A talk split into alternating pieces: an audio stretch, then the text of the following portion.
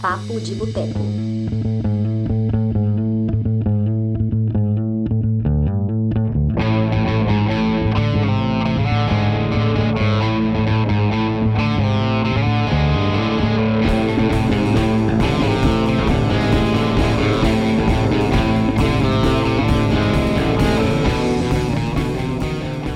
Olá, pessoas!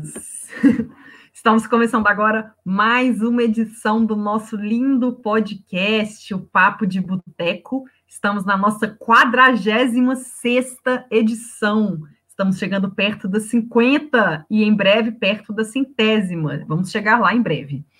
É, no, no episódio de hoje, nós vamos falar sobre as categorias de roteiro original e roteiro adaptado no Oscar 2020. E para falar sobre isso hoje, a gente tem aqui hoje o Túlio Dias. Olá! Olá vocês! Dani Pacheco, é um prazer estar aqui com você. É sempre bom quando você faz a apresentação e eu só sou um convidado, eu fico me sentindo feliz, né? As pessoas não sabem, né? Mas muitas vezes a Dani que faz o roteiro dos programas. Então, a Dani que cuida dessa porra toda de podcast aqui. Então, é muito bom estar aqui. E adoro quando eu faço as perguntas. Adoro fazer Pera, perguntas. pera tudo! Peraí! Cara, vocês viram a Dani vibrando agora? Quando eu apresento, eu pergunto as coisas para ela, é sempre Oi, Túlio. Agora ela até bateu palma. Ah, Dani Pacheco. Ah, Dani Ah. Pacheco. Adoro fazer perguntas. Vamos lá, vamos fazer perguntas. Então, como a gente fa- falou, né?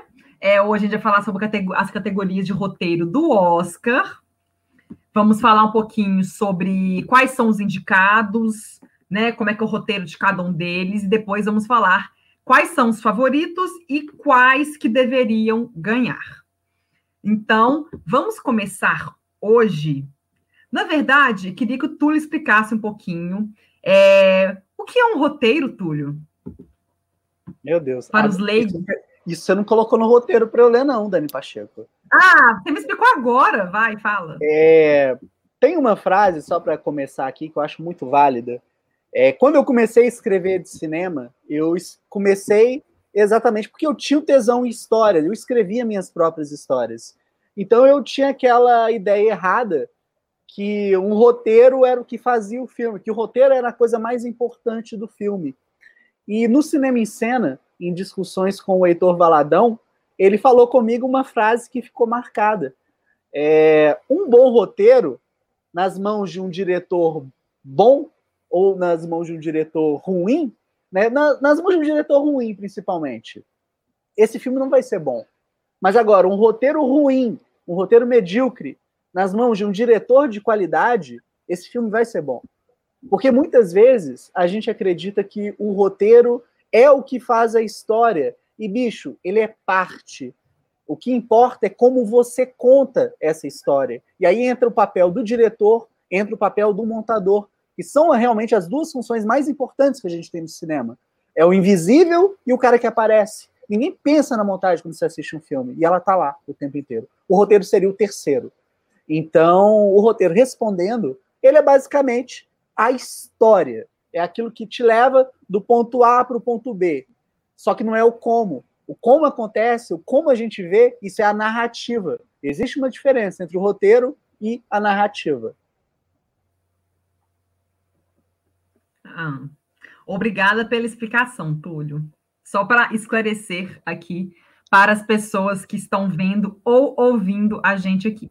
Então, vamos começar então com a categoria de melhor roteiro adaptado. Vamos relembrar quem são os indicados, né? Temos O Irlandês, cujo roteiro foi escrito pelo Steven Zalian. Temos Jojo Rabbit, que foi escrito pelo Taika Waititi.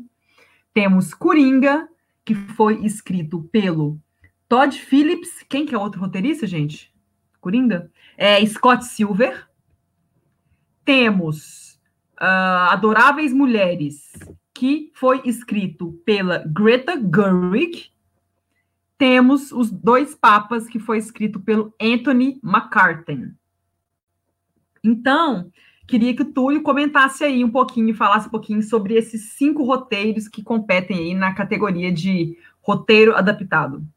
Dani Pacheco, vamos falar desses filmes então. Cara, roteiro adaptado está uma categoria bem legal esse ano.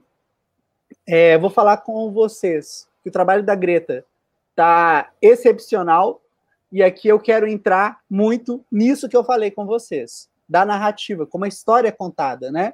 Quem assistiu ao filme de 1994 lembra que é um melodrama que só tem o Irona Ryder que, cara, faz a diferença. De resto, não faz. Então é um filme muito eficiente. Eu gostei muito do trabalho da Greta Gerwig no, na, na, nova né, adaptação. Dois Papas. Para quem gosta da coisa verborrágica, né, estilo Tarantino, mas sem os excessos, o Dois Papas é maravilhoso. O Anthony é, ele tem experiência em biografias, ele escreveu ano passado o Bohemian Rhapsody. Então, assim, é um negócio que está na alçada dele. E Os Dois Papas é um filme que a gente é conduzido exatamente pela qualidade do roteiro, pela qualidade da conversa dessas pessoas. A conversa vai envolvendo a gente. É, o irlandês, o Steve monstro. É, Martin Scorsese é outro monstro também. Então a gente tem a, a união perfeita de uma dupla que sabe exatamente o que está fazendo, contando uma história é, muito polêmica, uma história que faz parte ali, do imaginário norte-americano, e ali completando né, o Coringa. É considerado uma adaptação exatamente por ser um personagem não original, né? Então, assim, já tem outras obras ali que você pega e puxa dele, e o Todd Phillips nos surpreende, mostrando essa veia séria dele, mas sem descuidar. Tem alguns momentos que a gente percebe, ah, é o Todd Phillips aqui, né? Ele fazendo piadinha. É, a própria cena polêmica lá, é, que ele mata o colega, de ex-colega de trabalho, e tem o um anão. Então ali a gente ri muito do desespero, mas a gente percebe no momento que aquilo fica engraçado, se é que fica engraçado para alguém, a gente percebe a pegada do Todd Phillips. Então é muito legal ver esse estilo dele é, o Scott Silver, ele, só confirmando aqui outro trabalho dele, ele escreveu também O Vencedor, tá? Vencedor com o Christian Bale e o Mark Wahlberg. Vencedor é do David. Russell. É, cara, filmaço, tá? Para quem não, não viu ainda. E encerrando aqui, né? O, o último indicado, Jojo Rabbit, o nosso querido Taika Waititi, ele pega um roteiro de um livro chamado O Céu que nos oprime, O Céu nos oprime, eu esqueci o nome, é, foi lançado aqui no Brasil pela editora Bertrand Brasil, é um selo da Record, e cara, o livro é totalmente o oposto do filme. É aquela famosa adaptação que a gente pega a história e, cara, eu vou adaptar, vou contar ela do jeito que eu quero. E o Taika faz isso, ele coloca uma humanidade, uma sensibilidade na história que eu não li o livro original ainda, deve ter sensibilidade, mas com certeza não tem humor, por tudo que eu pesquisei. Então é um dos que eu gostei mais. Hum. Se você fosse, se você pudesse escolher um desses roteiros aí para ganhar roteiro adaptado, qual deles que você escolheria? Se fosse por mim? É. Cara, eu vou do Taika Waititi, com certeza. Porque, Dani, você me conhece. Galera que acompanha aqui as transmissões, né, tá ligado? Eu sou uma pessoa que eu gosto de me envolver. E narrativas que conseguem me fazer rir e chorar, cara, elas me conquistam. E o Jojo Rabbit faz exatamente isso. É, eu acho que quando você coloca ali uma criança, né, sem entrar em spoiler do filme, tá, gente? Quando você é, coloca ali uma criança é, assumindo o protagonismo e com uma ideia, né? Porra, quem viu o trailer aí sabe, o menino é nazista, tá ligado? Então, quando a gente trabalha com isso e a gente vê a, cabeça desse menino como é que funciona, é lindo, é lindo. Então, esse seria o meu favorito. Mas e para você, qual seria o seu favorito? É, eu então, eu não vi ainda o Jojo Rabbit e ainda não vi Adoráveis Mulheres. Então, para mim, falar qual é favorito é difícil, porque eu ainda não vi esses filmes. Aqui eu vou ver só na quinta-feira Adoráveis Mulheres e o Jojo Rabbit estreia só na semana que vem. E então eu tenho que esperar para ver. Agora, os outros três que eu assisti, que eu já vi, que foi os dois papas, Coringa e o irlandês, Obrigada, Netflix, né? Porque Netflix que está distribuindo o irlandês e dois papas. Uh, acho que se é complicado assim. Dois papas eu, eu gostei muito, mas não é um roteiro que eu, eu eu gosto muito de roteiro que é carregado por diálogos. Eu gosto muito. Meus filmes favoritos são, são filmes que tem muito diálogo, que é o diálogo que te envolve com a história e tudo mais, né? Então, é, Os Dois Papas é um filme que tem muito disso, mas eu achei que eu esperava que ele fosse aprofundar mais em alguns assuntos. E acho, e algum, e acho que em alguns níveis ele ficou um pouco superficial. Eu estava esperando que eles fossem discutir mais profundamente naquelas conversas fictícias, né? Que, enfim. É, algumas questões mais sérias, né? Que eles passam só pincelando, dá uma pincelada assim e não chega muito a fundo nessas Ô, Dani, questões. Você concorda quando, né, durante a discussão que a gente fez dos dois papas no Clube do Filme, é, eu perguntei, então vou lançar essa pergunta para você. Você não acha que hum. o filme faz uma alegoria aos vieses de política esquerda e direita? Hum. O tempo inteiro, os hum. personagens. Ali sem entrar em spoiler também, tá, gente? Mas o hum. tempo inteiro, os personagens defendem seus pontos de vista, e fica bem hum. claro que um é de direita, outro é de esquerda. É... E ao invés deles se digladiarem, eles brigarem entre si, eles aprendem um com o outro. É meio que aquela coisa do tipo, mano, você não pode achar que é só um lado que é o certo. Você tem que saber o que tá do outro lado também. Então acho que o filme vai muito por esse caminho.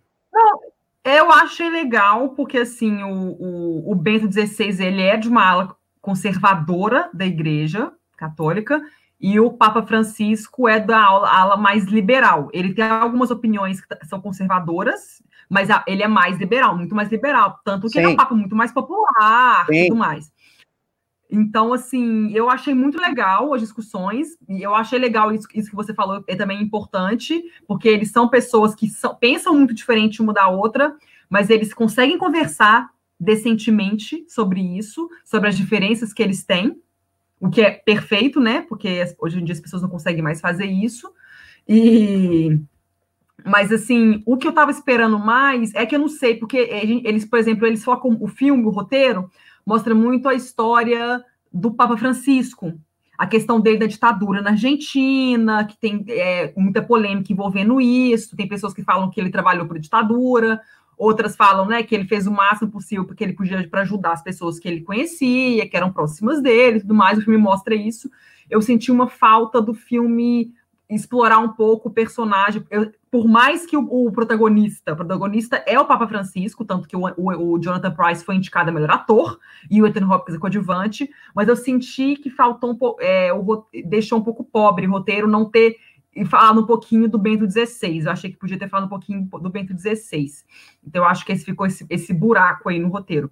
E eu senti, mas o que mais me marcou foi que eu não sei, eu achei que eles podiam ter aprofundado mais em alguns em alguns assuntos que estão em voga hoje e que eles podiam talvez ter conversado sobre a questão de casamento do mesmo sexo, casamento do mesmo sexo, sei lá, sobre aborto, não sei, algum, sobre falar sobre temas que a igreja está tentando meio que se libertar, alguns valores que ela está se libertando aos poucos, e o Papa Francisco está sendo essa pessoa que vai fazer isso se, se, soltar dessas, dessas amarras que a igreja ainda tem, conservadoras.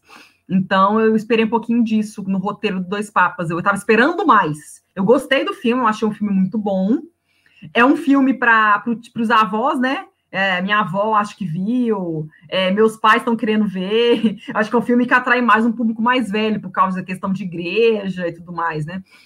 Mas, é, enfim, eu, eu gostei mas eu acho que aí pegando Coringa e o irlandês, eu acho que a crítica social que Coringa faz, eu acho que os filmes que fazem crítica social tendem a me conquistar mais. Eu gosto de, de filmes que fazem a gente refletir sobre o mundo. Eu gosto muito, às vezes eu gosto de ir ao cinema para simplesmente ver e me divertir, só, só me distrair e tudo mais.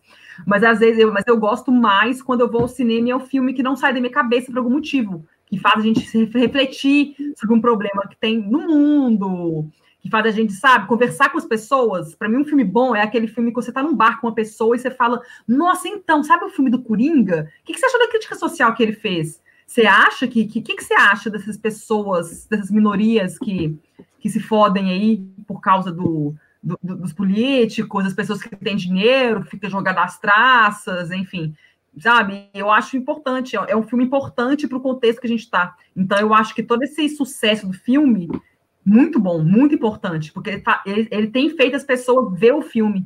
E as pessoas vendo o filme, eu acho que elas conseguem identificar a, a realidade em que elas vivem, mais a gente no Brasil, com a realidade do Coringa. Então, eu acho muito legal. Parasita também, muito mais. Né? Parasita tem um outro nível ainda. Que, Exatamente. Que é, um filme, é um filme que, que é ainda mais crítico e, e, é maravilhoso um filme desse. Imagina se ele ganhasse o Oscar de melhor filme. Seria, assim, sensacional. Porque todo, um monte, um de gente que veria esse filme.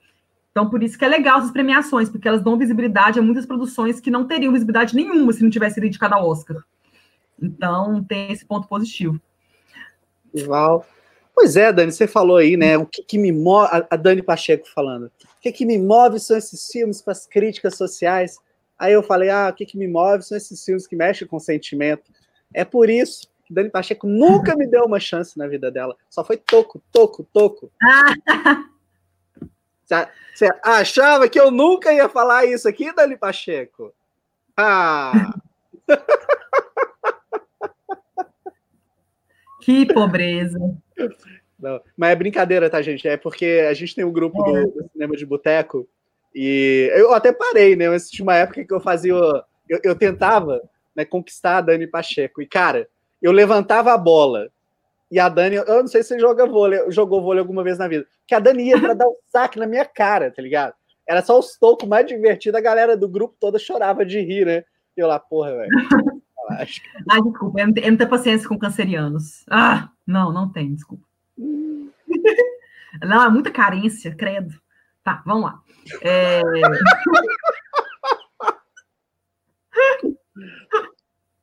ai, ai. Mas vamos lá. Tá, o, Túlio falou qual que que, para quem que ele daria, então é, vamos falar sobre quem que vai ganhar o Oscar de roteiro adaptado, né, gente? Vamos dar uma contextualizada rápida sobre o que, que aconteceu. É, boa noite, né, Reginaldo, Gabi, Vitor, Valderez, todo mundo que está online aqui com a gente, seus lindos, sejam bem-vindos. E Gabi, a Gabi tá, Gabi riu aqui, ela viu que respondi para ela. Beleza. Então vamos lá, vamos contextualizar.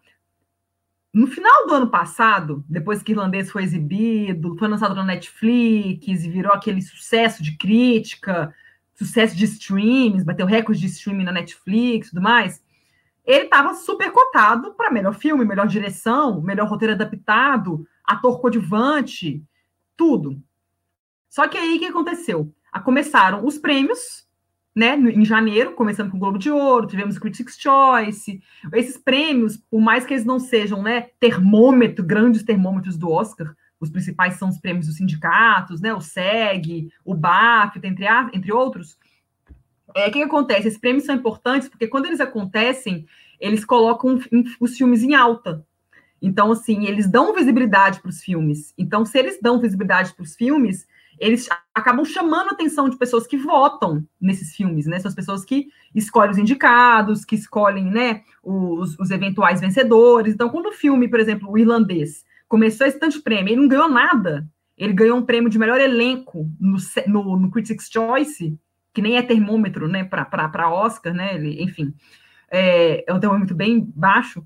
Mas assim, ele ganhou só isso. Ele não ganhou nada no Globo de Ouro, ele não ganhou nada no SEG, não ganhou nada em nada, sabe? Então, assim, é um filme que está muito em baixa. Ele acabou perdendo força nessa temporada de premiações. Então, as pessoas não estão nem mais lembrando do filme. Foi, teve um tanto de indicação tudo mais, mas ele não, assim, ele meio que perdeu visibilidade. Então, quando você perde visibilidade, você não ganha nenhum prêmio, as pessoas meio que, tipo assim, irlandês, que filme é esse? Então, as pessoas não falam mais dele. E, e se a gente pensar, né, a academia, são 8 mil membros, mais de 8 mil pessoas fazem parte. E se o filme perde atenção, ele perde visibilidade, sabe, o cara tá lá votando lá na categoria de roteiro adaptado, melhor filme, ele vai, ele vai ficar pensando nos filmes que estão em alta, nos filmes que estão ganhando prêmios. Então, assim, e o irlandês está ganhando nada. Então, acabou que ele perdeu muita força E na categoria de roteiro adaptado, no caso, o que, que aconteceu? Como o Oscar é, não indicou nenhuma diretora esse ano, já discutimos sobre isso, que que, por que, que isso aconteceu, tudo mais, tentando explicar por que, que isso aconteceu. É, a, gente, a gente teve um filme, assim, o filme que tinha mais chance de ser indicado na categoria de direção era Adoráveis Mulheres, que foi dirigido pela Greta Gerwig, porque é um filme Oscar bait pra caramba, é um filme, né, que foi aclamado pela crítica, é um filme que tem notas altíssimas da, da imprensa, e é um filme que está fazendo muito sucesso de bilheteria nos Estados Unidos. Ele foi lançado no Natal lá, e, e, é um sucesso enorme de bilheterias. Em breve vai passar a marca de 100 milhões lá nos Estados Unidos. Então, assim, é um grande sucesso. O que, que aconteceu? É, esse filme foi esnobado na categoria de direção, mas foi indicado em melhor filme e melhor roteiro adaptado. E atriz, atriz coadjuvante, as categorias técnicas. Aí o que, que acontece? Ele acabou ganhando força. Ele ganhou Critics' Choice de roteiro adaptado e ele ganhou nesse último fim de semana um prêmio que chama. Ele também tem indicação à WGA, assim como o irlandês, os dois foram indicados ao WGA, que é o prêmio dos sindicatos roteiristas. Mas ontem o, teve um prêmio que se chama USC Scripture Awards. É um prêmio da Universidade do Sul da Califórnia, que é um prêmio que existe desde 88, que é um filme que ele reconhece os melhores trabalhos feitos em adaptações, adaptações literárias. E este ano eles premiaram, assim, no passado, filmes que eles premiaram como melhor adaptação para o cinema e que eventualmente ganharam o Oscar de melhor roteiro adaptado incluem Argo, Jogo de Imitação, Doze Anos de Escravidão, Moonlight. São todos filmes que ganharam esse prêmio e eventualmente ganharam o Oscar de melhor roteiro adaptado. Moonlight foi o roteiro original, né? Mas ele é uma adaptação, enfim. E esse fim de semana, nesse último fim de semana, quem ganhou. Foi ontem ou esse fim de semana? Agora esqueci. Foi ontem ou esse fim de semana? Agora. É, quem ganhou foi Adoráveis Mulheres. Foi a Greta Gerwig que ganhou esse prêmio. Que é um prêmio super tradicional, tem mais de 30 anos. Então, assim, é um outro sinal de que ela tá vindo com. Tá, que ela tá com apoio de pessoas, tem muitas pessoas indo lá que gostaram do filme e estão apoiando ela. Então, como o fato de o fato de mulher indicar em direção a academia, os mais de 8 mil membros, podem muito bem querer dar o Oscar de melhor roteiro adaptado para Greta Gerwig para ser uma mulher ganhando um Oscar como uma forma meio que de compensar não termos nenhuma mulher na categoria de, de direção, e a gente sabe também que o filme dela não tem chance nenhuma de ganhar melhor filme. Então, é, eu acho que isso também meio que ajudou a Greta Gerwig. O, ou seja, o fato do irlandês ter perdido visibilidade, ter perdido apoio, é, acho que os filmes da Netflix geral vão, não vão ser muito destaque a Laura Dern com a história de um casamento e, e alguma técnica para irlandês, e é isso. Então, assim, os dois papas não, não vai ganhar nada no Oscar. Então, eu acho que teve essa questão do irlandês ter caído, ter ficado tá em baixa, e essa questão do Adoráveis Mulheres está muito em alta por causa do sucesso de bilheteria, sucesso de crítica, e a questão da esnobação das mulheres, então, do machismo e tudo mais. Então, acho que isso deve ajudar a Greta Gerwig. Então, a, a categoria de roteiro adaptado, tudo indica que vai para Adoráveis Mulheres. Vamos ver o que, que vai acontecer no BAFTA domingo agora, que é o Oscar britânico, e ver o que, que eles vão achar. Se eles vão achar, realmente vão colocar a Greta Gerwig como vencedora, ou se vai ser o irlandês, ou se vai ser outro filme, né? Vai saber, né? Mas é isso, dado vai, deve ser Adoráveis Mulheres que vai ganhar. Agora vamos para a categoria é... de roteiro. Mas uhum. só, só para completar, né, seria muito merecido, porque a Greta Gerwig ganhando de, de, roteiro, porque o que ela faz no filme é muito especial. Eu não li o, o original, então só posso falar uhum. com base no filme de 1994. Cara, é muito melhor, velho. É muito melhor. Então, super merecido. Não, não acho que, por mais que eu torça pelo Taika, eu acho que o Steve Zahn merecia né, a atenção. O próprio Todd Phillips e o Scott Silver também. E, pô, o Anthony McCarthy, beleza, tal, não ia ficar triste, mas não ia. Não é a minha torcida, não, mas se ganhasse, tá ótimo, cara.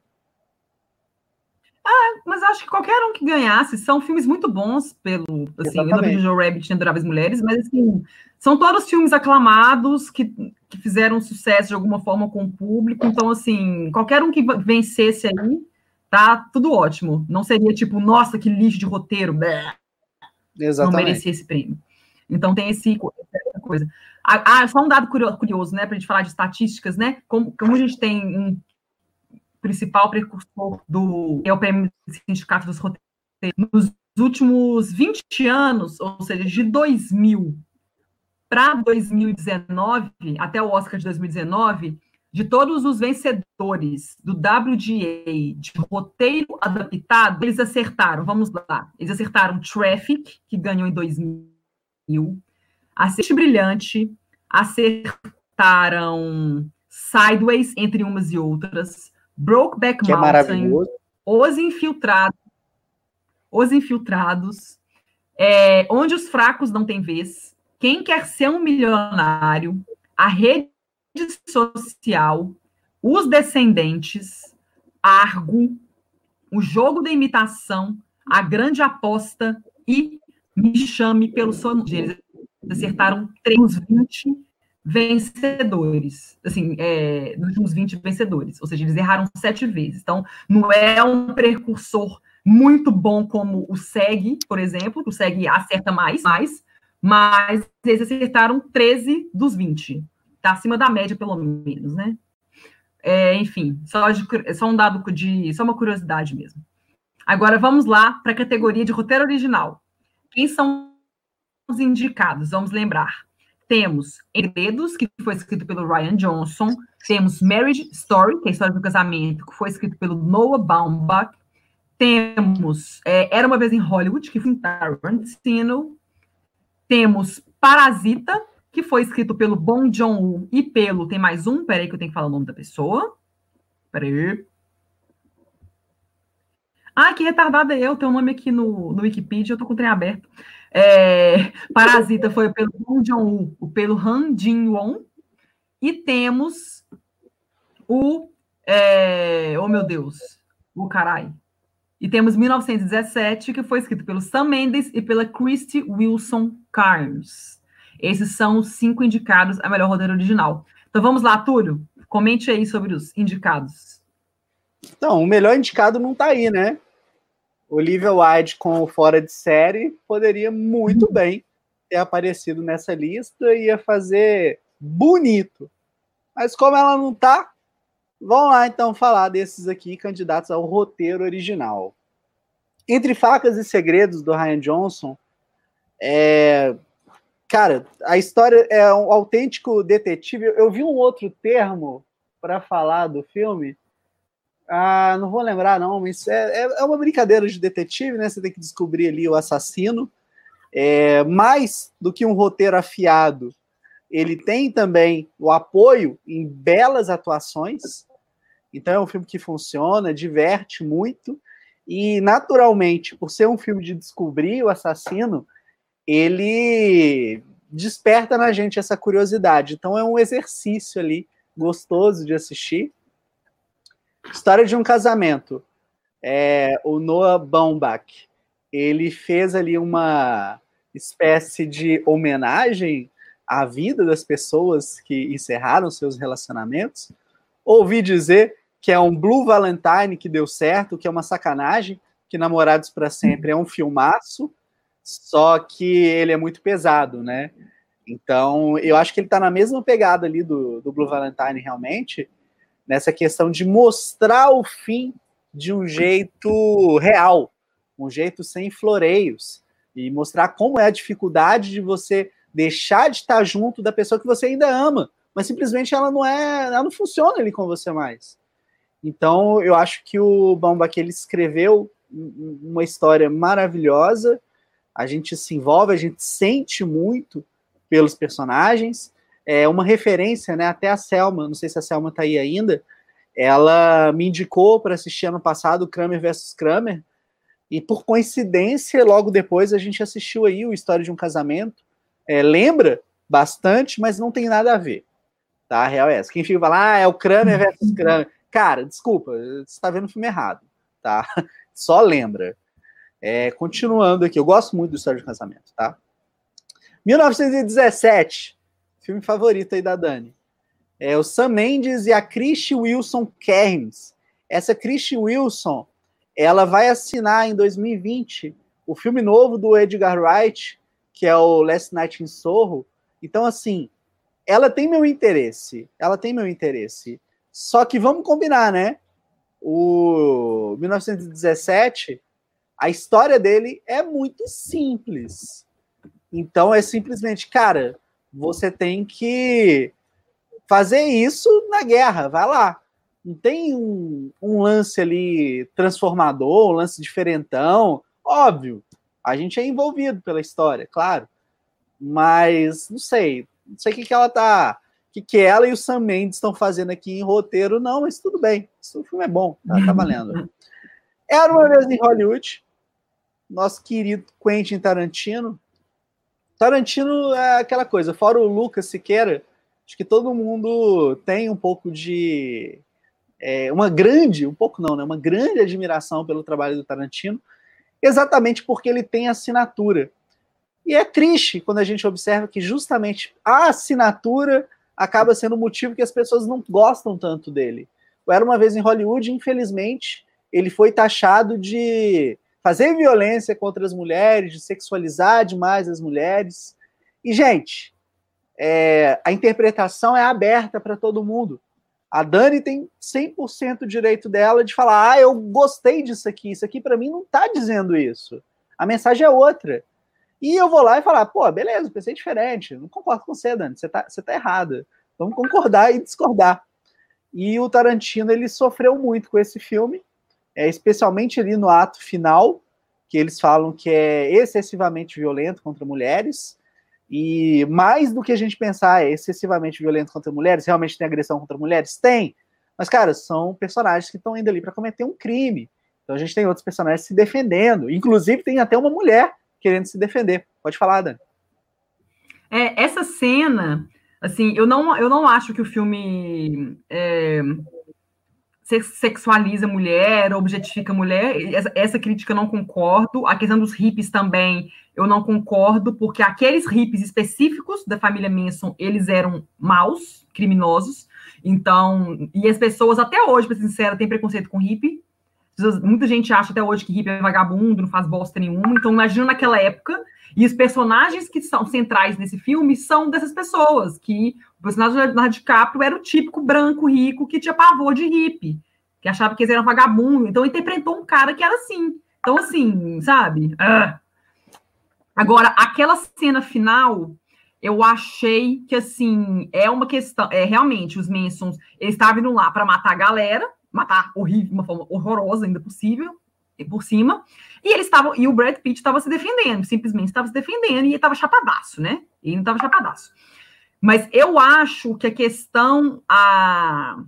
logo antes dele fazer aquelas coisas que ele faz com a mulher, que, que eu achei que foi essas realmente essas, essa parte específica dele pegando ela e batendo a cabeça dela várias vezes, eu achei que foi desnecessário. Mas a gente, assim, logo antes dessa cena acontecer, é, a gente já tem que lembrar, né, que o personagem dele, ele é um cara que tem pavio curto, é um cara nervosão, ele é um cara que é um dublê, então ele, tipo assim, ele ganhava dinheiro fazendo luta e tal, ele acabou com o Bruce Lee naquela cena lá, que a gente viu. Mas, assim, aquela cena, logo antes dele espancar a mulher daquele jeito, ela tinha meio que esfaqueado ele, sabe? Ele até olha, assim, pra faca nele, tipo assim, sua filha da mãe, tipo, ninguém na vida deve ter nunca tido esfaqueado ele na vida. E ele, ele, ele, só, e só mostra ele olhando assim. Na hora que ele, eu vi aquela cena a primeira vez, que ele olha para a faca nele assim, e ele, a reação dele foi tipo assim: eu falei, esse cara vai fazer uma coisa muito feia com essa mulher agora. Já dava para ver que ele ia, ele ia pelar e ia acabar com ela. Mas eu achei que realmente aquela parte específica ficou. Eu achei que foi um exagero, aquela específica. Eu acho que não precisava ter sido violento daquele jeito, ainda mais que tem muita é, mulher que morre, assim, hoje em dia. É, mulher inocente, no caso, não é uma criminosa, né? Então, eu acho que, assim, eu acho que tem muita gente que, sei lá, que É, sei lá, eu acho que é um tipo de violência que não sei, acho que esse excesso não se justifica. Eu não sei, eu, eu, não, eu não, eu não, Enfim. É, essa é a graça da coisa, né? Porque gera essa discussão. É, porra, eu vou falar a minha opinião, você vai falar, eu não estou errado, eu não estou uhum. certo, você também não está errado, você não está certo.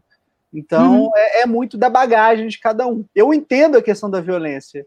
Eu acho que o filme mais critica a violência do que exalta ela, mesmo sendo Tarantino. Tarantino exalta a violência sempre.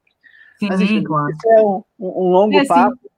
Mas um, uhum. um, ponto, até, até outra coisa, né? Para reforçar o quanto esse roteiro é legal, é como ele trabalha a ambiguidade do personagem. O próprio personagem do Brad Pitt.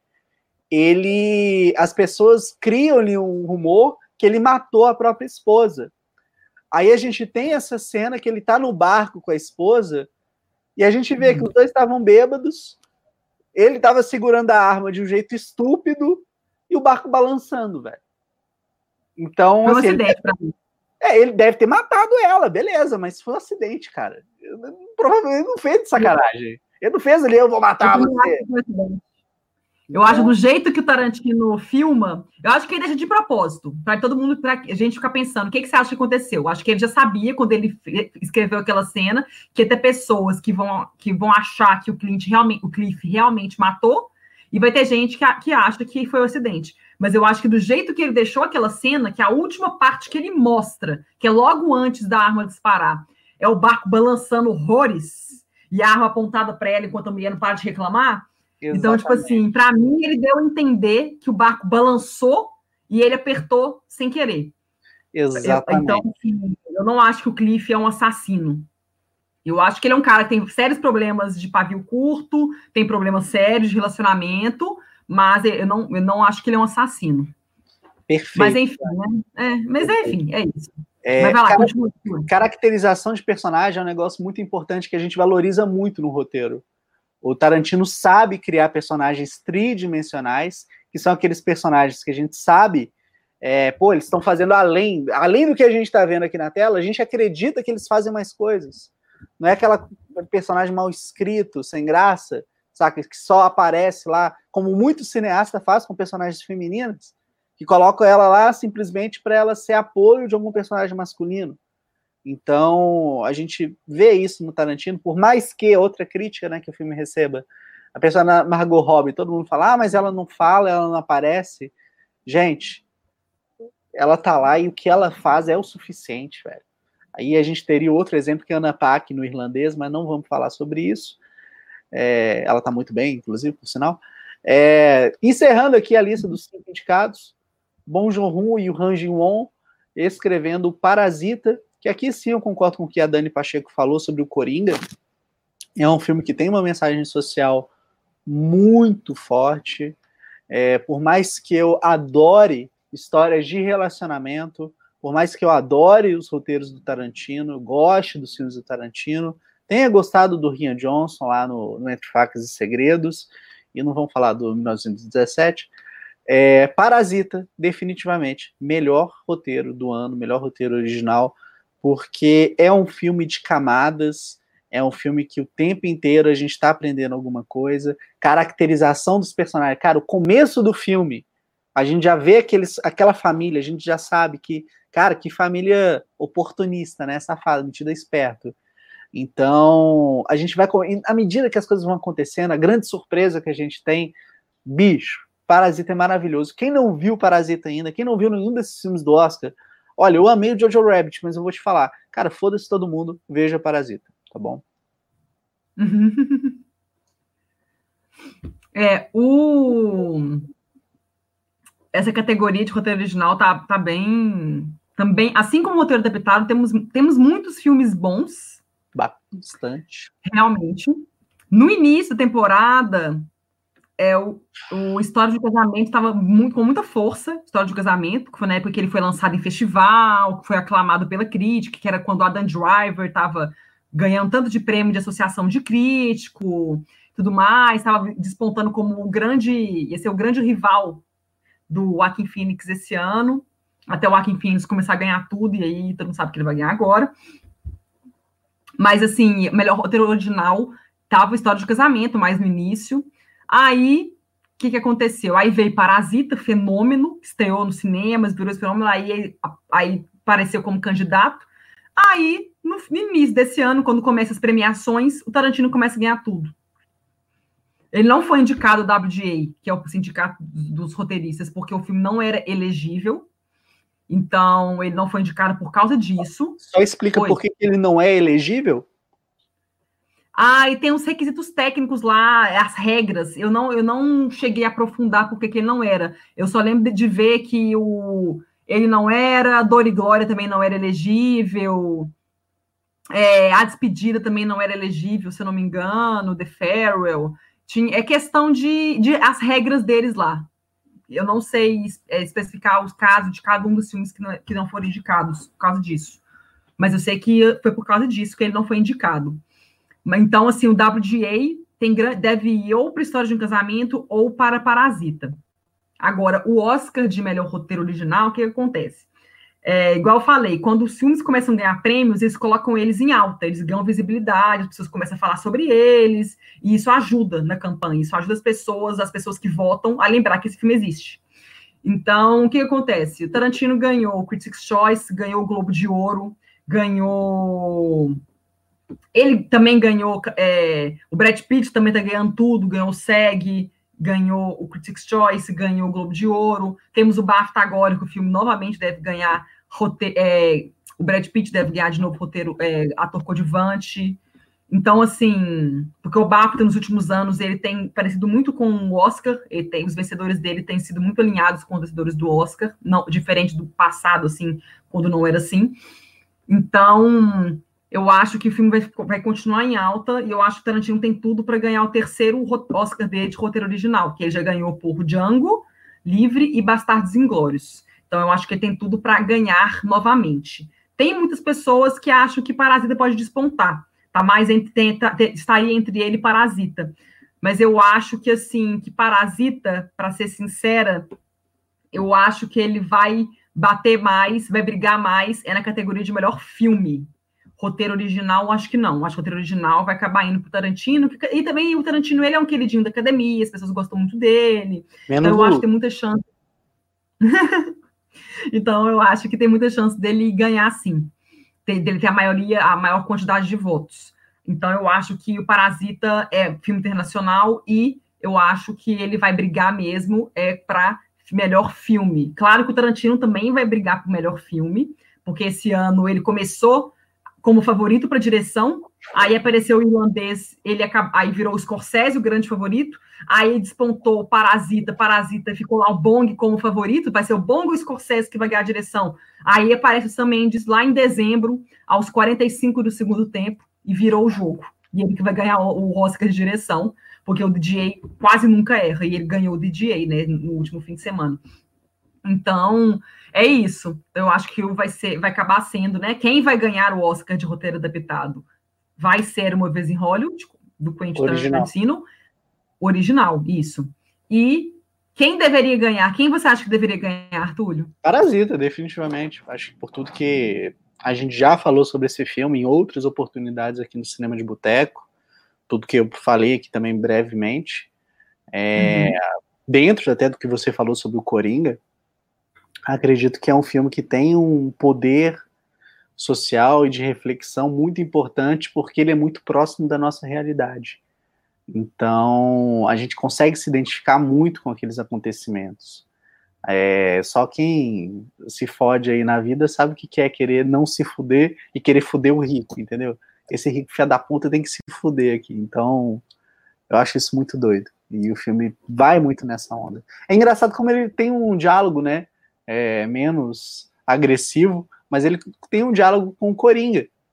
Porque no Coringa a gente tem esse personagem que realmente se torna ali perdido né, em si mesmo e decide ali culpar todo mundo pelo que ele é. E no Parasita a gente vê as pessoas assim tentando se dar bem do sistema, mostrando que são oportunistas. E, cara, sendo. Não, não vão entrar muito em detalhe, mas sendo ali próximo, né, do que é o Arthur Fleck. É, sim. Claro que, né, comparando as suas devidas proporções. Devidas né, proporções, né, que ele vira um criminoso, assassino e tudo mais, né? Ele vira um monstro. Exatamente. O Parasita, assim, chega... O engraçado Parasita é que o filme começa... É um filme que mistura vários gêneros e você passa por eles todos, você, você sente várias coisas. No início, você sente pena daquela família, aí à medida que eles vão virando parasitas, eles vão se infiltrando naquela família rica você começa a falar, nossa, que oportunista, filho da puta, o que, que é isso? Ah, o que, que é isso? Também aí quero. Vai... Como é que estão fazendo é... isso? Aí vai chegando no, no, no, terceiro ato do filme, muda tudo. Então, assim, te vê que eles, assim, eles estavam, assim, claro que o que eles fizeram não era, né, correto, o que, que eles começam a fazer, que eles começam a prejudicar outras pessoas para, né, para ganhar mais dinheiro, mas depois que você vê, assim, você entende os personagens, que a gente pensa que eles eram pessoas que não tinham dinheiro para comprar comida, eles toda vez que chovia, eles moravam meio que na subcave, então quando chovia, alagava a casa deles toda, se eles deixassem qualquer coisa aberta. Então, tipo assim, eles não tinham nada, não tinham dinheiro para pagar a luz. Então, assim, tinha vezes que eles saíam para celebrar, porque para sair para comer, porque eles estavam com dinheiro. Então, é claro que uma pessoa que não tem nada começa a ganhar dinheiro, começa a ter condições de viver de uma forma decente, é claro que a pessoa cada vez mais quer mais dinheiro para ela poder viver de uma forma melhor. Então a gente vai vendo isso, assim, as pessoas estavam querendo, assim, eram pessoas que não tinham nada, nada, nada, passavam fome, não tinha bosta nenhuma, e eles começam a ganhar dinheiro e eles querem desfrutar do que uma minoria, minoria, minoria tem. Então, assim, eu acho que a, forma como o Bong Joon-ho mostra essas, essa desigualdade, por exemplo, a cena que tem aquela tempestade, que eles perdem tudo, e a família rica tá lá, vamos fazer uma festa, Olha! sabe? Não, parei, sim, mas assim, mas acho que é, uma, é, é, um momento do filme que deixa isso muito claro. Tipo assim, os pobres lá é, tem uma chuva, o rico tá lá de boa na casa dele, a chuva tá super seguro na casa dele, e a maioria da população que é pobre se fode. Igual tem lá, tá tendo chuva em Belo Horizonte, os pobres se fodem, morrem, perde a casa, perde as coisas, perde o carro, perde tudo. E o rico tá lá de boa, de boa, de, né, vivendo, e é uma minoria da minoria, porque país desigual, a concentração de renda, né, tá na, na mão, né, enfim, tá nas mãos de pouquíssimas pessoas. Então, assim, eu acho legal o filme fazer isso, sabe? Para lembrar a gente como é que a gente tem sorte, porque a gente, nós somos uma minoria também. Nós não somos ricos, mas nós somos uma minoria no Brasil, porque a maioria das pessoas do Brasil tão, são fodidas, sabe? Não tem dinheiro para pagar a conta, passa fome. Então a gente, uhum. assim, sabe? É, enfim. Então, acho que é importante um filme desse. Então, o que, que eu ia falar? Ah, tá. Só para comparar. Só para comparar com o WGA igual, para finalizar, igual a gente fez com o roteiro adaptado, em relação ao roteiro original nos últimos 20 anos, quem que ganhou o, é, o WGA de roteiro original e acabou ganhando o Oscar? Vamos lá. Em 2000, quem ganhou o WGA foi um filme chamado Pode Contar Comigo, que é um filme com Mark Ruffalo, e a Laura Linney não ganhou o Oscar, foi só indicado, mas ele ganhou o WGA, foi o ano que Quase Famosos ganhou. No ano seguinte, Assassinato em Godsford Park, ganhou o WGA, ganhou o Oscar de roteiro original. Em, do, em 2002, Tiros em Columbine, que ganhou o WGA, né, não, não foi nem indicado ao Oscar. 2003, é, Encontros e Desencontros, da Sofia Coppola, ganhou o WGA de roteiro original e ganhou o Oscar. No ano seguinte, tivemos Brilho Eterno de uma Mente Sem Lembranças, ganhando WGA e ganhando o Oscar. Depois tivemos Crash, que ganhou o WGA e ganhou o Oscar de roteiro original e ainda ganhou o Oscar de melhor filme. Depois tivemos Pequena Miss Sunshine, que ganhou o WGA e ganhou o Oscar. Depois tivemos Juno, que ganhou o WGA e o Oscar. Tivemos Milk, que ganhou o WGA e o Oscar. Depois tivemos Guerra ao Terror, que ganhou o WGA e ganhou o Oscar. Depois tivemos A Origem, que ganhou o WGA, mas não ganhou o Oscar. Depois tivemos Meia Noite em Paris, venceu o Oscar e venceu o WGA. Depois tivemos A Hora Mais Escura, que ganhou o WGA, mas não ganhou o Oscar. Tivemos Ela, do Spike Jones, que ganhou o Oscar e o WGA. Grande Hotel Budapeste ganhou o WGA, mas não ganhou o Oscar. Spotlight ganhou os dois. Moonlight ganhou os dois, só que Moonlight ganhou roteiro. É, como é que foi? Como é que foi? Moonlight. Moonlight ganhou roteiro adaptado no Oscar e ganhou o WGA de roteiro original. Foi isso, não foi?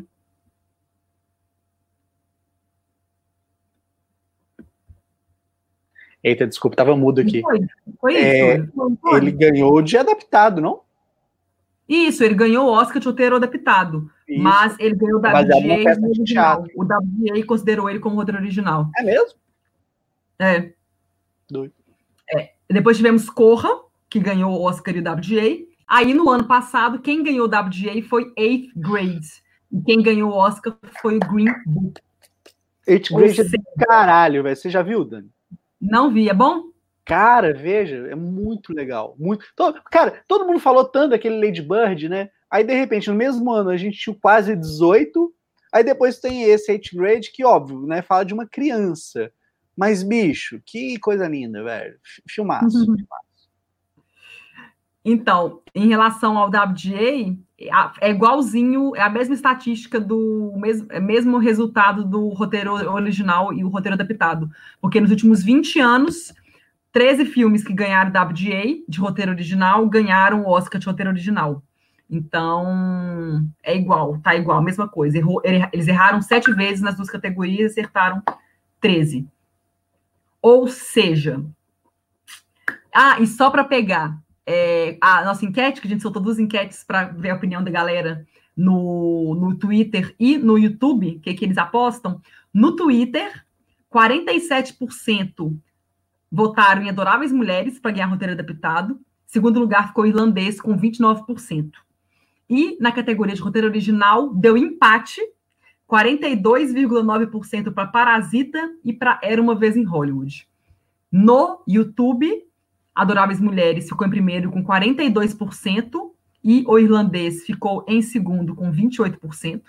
E no roteiro original, Era Uma Vez em Hollywood, que ficou na frente, não teve empate, teve 42% dos votos e Parasita ficou em segundo com 29%. Ou seja, nos nossos canais, Adoráveis Mulheres é o favorito também para melhor roteiro adaptado. Coincidiu com as nossas opiniões e com as opiniões da indústria, todo mundo está postando nele mesmo. E no roteiro original, deu maioria, era uma vez em Hollywood, juntando YouTube e Twitter. Só que no Twitter ele empatou com Parasita, mas deu a maioria, O somando pessoal do Twitter é mais sensato.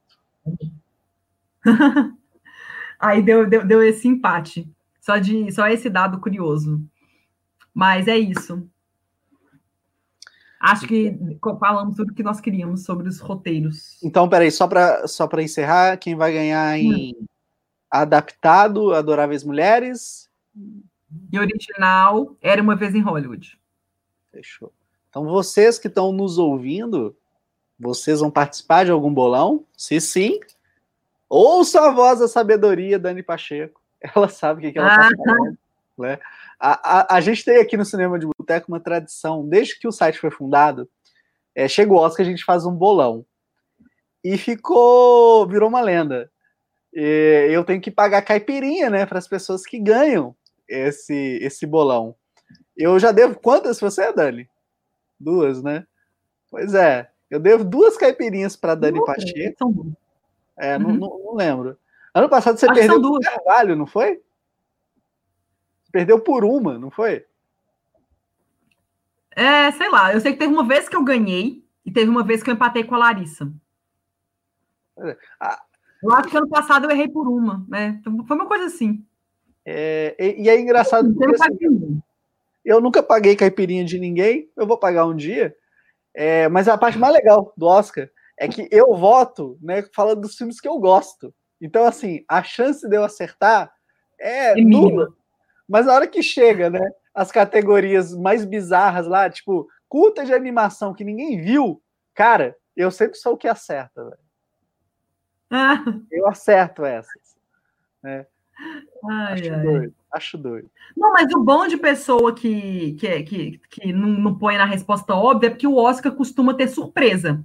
Ele costuma surpreender em algumas categorias. Algum filme que era favorito acaba perdendo, ou, né, enfim, ele costuma surpreender algumas vezes. Então, quem, quem vota geralmente diferente dos demais, acerta nesses casos. Geralmente, nesses casos, todo mundo que todo mundo tem a tendência de um nome, aí esse nome perde, e quem votou no outro acaba ganhando. Aí, num bolão, por exemplo, essa pessoa pode passar. Dependendo, né? Ganhar o bolão até. Eu vou voltar Então tem essa- Johansson para atriz coadjuvante. Não, atriz coadjuvante, não. Atriz, talvez. Atriz. Nós vamos falar sobre um programa das é? atrizes, mas eu não tô. Atriz, a minha intuição ainda não tá. Eu não tô, eu não, eu não tô convencida da Renée Zellweger. E a única pessoa que pode Geminiano. Quem acredita nisso, Dani Pacheco? Geminiano tem intuição, não sou. Aham. Uhum. Um caranguejo. É eu ainda, eu ainda não tô. Ela eu ainda não tô convencida. Eu quero esperar ela ganhar o BAFTA para ter, ter certeza. Ela, porque não sei, tem alguma coisa que me fala que eu ainda não sinto, sabe? Quando eu não sinto, você não sente 100%. Só que o problema, o problema da Renée Zellweger é que eu, eu fiquei até pensando, comparando ela com o ano passado com a, com a esposa, porque a Julie e a esposa são filmes parecidos no sentido de que são filmes menores, são filmes que não foram vistos por, visto por, vistos por milhões e milhões de pessoas. Eles tiveram até bilheterias parecidas nos Estados Unidos.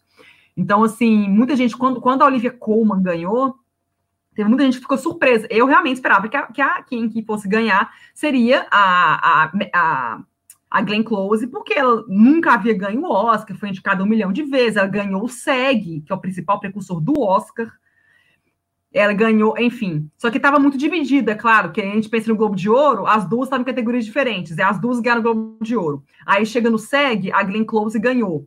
Só que aí chegou no BAFTA, ganhou a Olivia Colman, óbvio, é uma premiação britânica, ela é uma atriz britânica, num filme britânico ela ganhou, era meio que óbvio. Então, só que aí chegou no Oscar, como a Glenn Close era uma atriz já com um histórico enorme, Tava num filme que ela ganhou SEG, ela foi até dourada pro Oscar, morri de dó quando ela perdeu. Fico com muita dor, porque eu acho que ela achava que ela ia ganhar. Aí, na hora que ela anunciou o nome da a Frances McDormand, anunciou o nome da, da, da, da Olivia Colman, eu fiquei assim, não tô acreditando. Eu, eu, um tanto de gente errou no bolão, muita gente colocou a Glenn Close. Eu lembro que muita gente errou no bolão. Acho que então, assim, É, teve alguém, teve gente que votou na Olivia Colman, mas foi muito pouco, foi minoria, minoria, minoria. Então, assim, então eu fiquei assim, será que pode acontecer isso esse ano? Só que o problema é que, diferentemente do ano passado, não tem nenhuma atriz que está ganhando junto com a Renée Zellweger. Ela está ganhando tudo. A Scarlett Johansson ganhou nada, sabe que nada, nada. A única pessoa, a quem ganhou o Globo de Ouro de atriz de a, musical comédia foi a Coafina, que não foi indicada para mais nada, coitada. Então, assim, quem que tinha, estavam apostando que poderia ser a grande favorita ao lado da Renée Zellweger era Scarlett Johansson. Só que a Scarlett Johansson não está ganhando bosta nenhuma. Então, assim, se ela ganhar o BAFTA, aí talvez possamos ter assim, alguma esperança de que na noite do Oscar alguma coisa mude. Mas uhum. eu acho que são um milagre mesmo. Porque, assim, no Oscar são, a gente tem que pensar que são 8 mil membros da academia votando nas categorias todas. Então, assim, a gente não sabe se a, o, o, as pessoas que votaram na, na Renée Zellweger, que, no Sindicato dos Atores, realmente vai ter também o resto da academia, vai votar nela também. Então, não dá para saber que se ela vai ter esse suporte dos outros 6 mil membros da academia. Então, é, eu ainda não sinto isso. Então, pode ser que tenhamos uma surpresa, não sei, já tivemos, mas eu acho que é só se a, a Renée Zellweger desse uma despirocada, falasse merda, igual o Russell Crowe falou e perdeu, acabou perdendo para o Denzel Washington em 2001, 2002, porque era, era para o Russell Crowe ter ganho o Oscar por Uma Mente Brilhante. Só que ele falou umas merda lá perto do Oscar e perdeu, o imbecil. Aí ele perdeu para o Denzel Washington.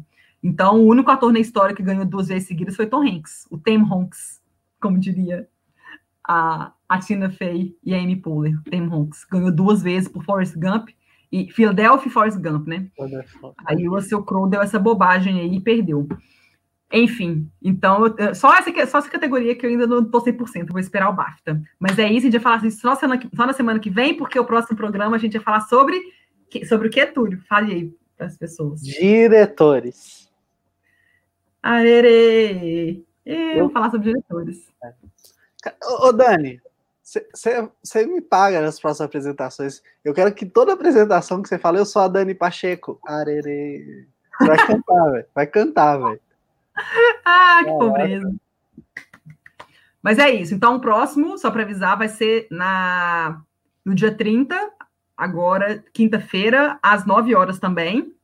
E vamos falar sobre o diretor. A gente sabe que o Sam Mendes que vai ganhar, mas vamos comentar sobre os, sobre os trabalhos dos diretores. A gente e... sabe, a gente sabe, a gente veio direto do futuro para estar tá aqui. Ah, me poupe. O DJ que contou pra gente quem vai ganhar e vai ser o Sam Mendes. Ah, já descobri, já descobri o signo do Sam Mendes. O Sam Mendes. Ah, é Leonino Aral. E vamos descobrir o signo do Bong Joon-ho. O Bong Joon-ho, ele é do signo de Virgem, hum, perfeccionista. O Scorsese, ele é sagitariano, eu acho. Ele é um sagitariano pequenininho e simpático. Não, não é não, ele é escorpiano, 17 escorpião, é. Ele é escorpião. É, quem mais foi indicado diretor? Peraí, é o Taika Waititi. Vamos descobrir o signo do Taika Waititi? Ele deve ser de caranguejo ou libra. O Taika Waititi, não. Ele é leonino, igual o Sam Mendes. Hum.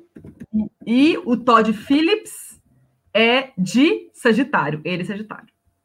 Olha só. Nenhum caranguejo, Túlio. Eu acho que caranguejo aqui é só a Margot. Estou bem representado. Ah, e o, Tom, e o Tem Honks, óbvio. Tom Hanks. Também.